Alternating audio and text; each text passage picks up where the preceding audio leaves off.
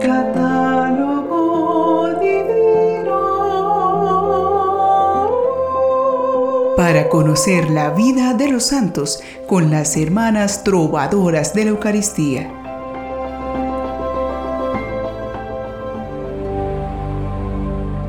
Un saludo fraterno a todos nuestros oyentes del catálogo divino. Todos ustedes han dejado encender una lucecita en sus corazones. Recordar que han sido llamados a la santidad. Sin embargo, hay algo más que han descubierto escuchando estos episodios, que Dios sueña con verlos irradiar su santidad y que la gracia abunda para todos. Así que sigamos explorando estas páginas llenas de amor y fidelidad que son las historias de la vida de los santos. En este día, primero de febrero, tenemos muchos santos por conocer. Les nombraremos algunos de los cuales son venerados en esta fecha. Ellos son Santa Brígida de Irlanda, abadesa. San Agripano, obispo y mártir. San Cecilio de Granada, obispo y mártir. San Enrique Morse, presbítero y mártir. San Juan, obispo. San Pablo de Tricastina, obispo. San Raúl de Cambridge, monje. San Severo, obispo. San Sigeberto, rey. San Trifón, mártir. San Urso, presbítero. Santa Viridiana, virgen. Beato Andrés de Segni, presbítero. Beata Juana Francisca de la Visitación Michelotti, Virgen y Fundadora. Beato Luis Variara, presbítero. Y Beato Reginaldo de Orleans, presbítero y religioso. Inicia este mes el catálogo divino la historia de un sacerdote salesiano que haciendo gala de la alegría y humildad propia de su carisma religioso, fue un extraordinario servidor de los leprosos. Luis Sebastián Mauricio Variara nació en Viarigi, en la provincia de Asti, en Italia, el 15 de enero de 1875, de una familia profundamente cristiana. Su padre, Pietro Variara, maestro, secretario de gobierno y músico, conoció a don Bosco en 1856, cuando llegó a la aldea para predicar una misión decidió llevar a Luis de 12 años a Baldoco, en el oratorio de Don Bosco, para continuar sus estudios. El santo morirá cuatro meses después, pero el contacto que tuvo con él el pequeño Luis fue suficiente para marcarlo de por vida. En una ocasión, Luis y sus amigos jugaban en el patio cuando llegó el santo de los jóvenes. Apresurado, trató de escabullirse entre la multitud para verlo y saludarlo. Justo antes de que se fuera, vio cómo los ojos de don Bosco lo miraron fijamente. El pequeño Luis en ese momento tuvo la seguridad de que había conocido a un hombre santo y que éste había visto algo en él, algo que solo Dios le podría mostrar.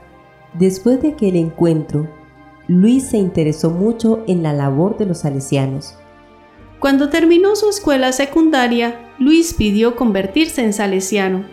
Ingresó al noviciado el 17 de agosto de 1891. Realizó su profesión religiosa ante el beato Miguel Rúa, quien aquel día tuvo un gesto que le resultó muy significativo. Rúa le susurró un juego de palabras al oído. Le dijo, Variara, no varíes. Variara estudió filosofía en Valsalice, donde conoció al venerable padre Andrea Beltrami, quien lo impresionó con la alegría con que se enfrentó a su enfermedad, la tuberculosis. Dijo alguna vez el padre Luis. Dios vela sobre su congregación y se sirve hasta de los instrumentos más inútiles para orar cosas grandes. En 1894 vivió un encuentro que cambiaría su vida. El padre Miguel Unía, el famoso misionero de los leprosos de Agua de Dios, se encontraba en Balsálice para elegir a un clérigo que cuidara a los jóvenes leprosos. Narraba el mismo padre Variara. ¿Cuál no sería mi asombro y alegría cuando entre los 188 compañeros que tenían la misma aspiración fijando su mirada en mí, dijo, Este es el mío.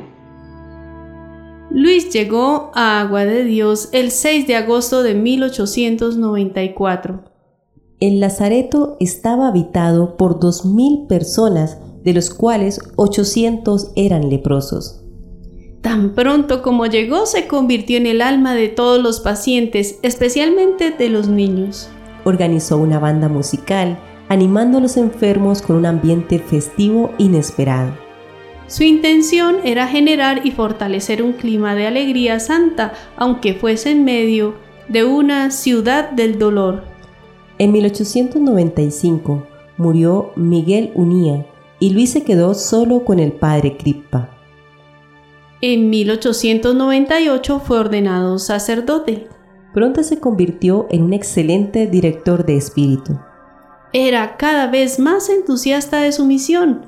Escribía, Nunca, como este año, me he sentido contento de ser salesiano y bendigo al Señor por haberme enviado a este Salareto, donde he aprendido a no dejarme robar el cielo. Se cumplían 10 años desde su llegada a Agua de Dios, década feliz y rica de obras. En 1905 concluyó la construcción del asilo Don Miguel Unía, un hogar capaz de albergar hasta 150 huérfanos y leprosos y garantizarles el aprendizaje de un trabajo y la futura inserción en la sociedad, pese a los atrasos causados por la guerra de los mil días. En Agua de Dios, junto con las Hermanas de la Providencia, se levantó la Asociación de las Hijas de María, un grupo de 200 niñas. Él era su confesor. Identificó en el grupo algunas llamadas a la vida religiosa. Como ninguna congregación aceptaba una candidata que padeciera lepra o que fuera hija de leprosos, se le ocurrió organizarlas y encaminarlas sin dejar que la enfermedad sea un muro insalvable para vivir su vocación. El audaz proyecto nació como algo único en la iglesia, un instituto que permitiría la aceptación de pacientes con lepra. Inspirado por la espiritualidad de don Andrea Beltrami, desarrolló el victorioso carisma salesiano y fundó la Congregación de las Hijas de los Santos Corazones de Jesús y María, que hoy es activa en varias naciones de Europa y América. Para esta fundación tuvo mucho que sufrir por el malentendido de la gente y algunos superiores, quienes pensaron en sacarlo de agua de Dios varias veces. Como don Bosco, Luis fue ejemplar en obediencia. Frente a la calumnia, no dijo una palabra. Era creíble porque era obediente. Don Miguel Rúa, su superior general, desde Turín lo animó. Tuvo que dejar agua de Dios por obediencia y fue enviado a trabajar a otras ciudades colombianas como Mosquera, Contratación, Bogotá y Barranquilla, y a Táriba, Venezuela, lejos de su obra. Su salud empeoró de forma preocupante y fue llevado a Cúcuta, Colombia, para que se repusiera. Allí empeoró y partió a la casa del padre el primero de febrero de 1923, con solo 49 años de edad. Luis murió lejos de sus seres queridos enfermos, como la obediencia había deseado. Ahora descansa en agua de Dios en la capilla de sus hijas. El instituto que él fundó lo recuerda litúrgicamente el 15 de enero, día de su nacimiento. Fue beatificado el 14 de abril del 2002 por San Juan Pablo II. El 5 de abril del año 2022 se realizó una solemne Eucaristía de entronización de las reliquias del Beato Padre Luis Variara en la parroquia San Antonio de Padua en la ciudad de Cúcuta. Oremos para que, al igual que el Padre Luis, seamos sensibles al sufrimiento de los demás y no nos quedemos indiferentes sin prestarles nuestra ayuda. Dios de infinita bondad, que con la muerte y la resurrección de tu Hijo has salvado al mundo, concédenos benigno por intercesión del Beato Luis Variara, sacerdote, que también nosotros, llamados a compartir el misterio del dolor, podamos ser testigos apasionados de tu amor de Padre. Amén. Hay distintas actitudes ante el sufrimiento, aceptación, rechazo, negación, exageración. Todo depende del pensamiento que se tiene ante él. El beato Luis encontró en el dolor de los enfermos que atendía una oportunidad de dar lo mejor de sí mismo y ganarse el cielo. Se sentía feliz de poder transformar un entorno de dolor en un ambiente de alegría y humilde aceptación de la propia enfermedad. Y cuando tuvo que sufrir por las circunstancias de su vida, estaba preparado para seguir viendo en las contrariedades una oportunidad para unirse más a Cristo y para vencer el mal a fuerza de bien. Algo que no nos deja ser felices es la obsesión por huir del sufrimiento. El temor a sufrir nos genera problemas peores. Nos encierra en nosotros mismos en un egoísmo y vanidad que acaban por asfixiarnos. En cambio, aceptar con paz lo que nos sucede nos permite recibir la sabiduría para sacar de esa experiencia el mejor partido.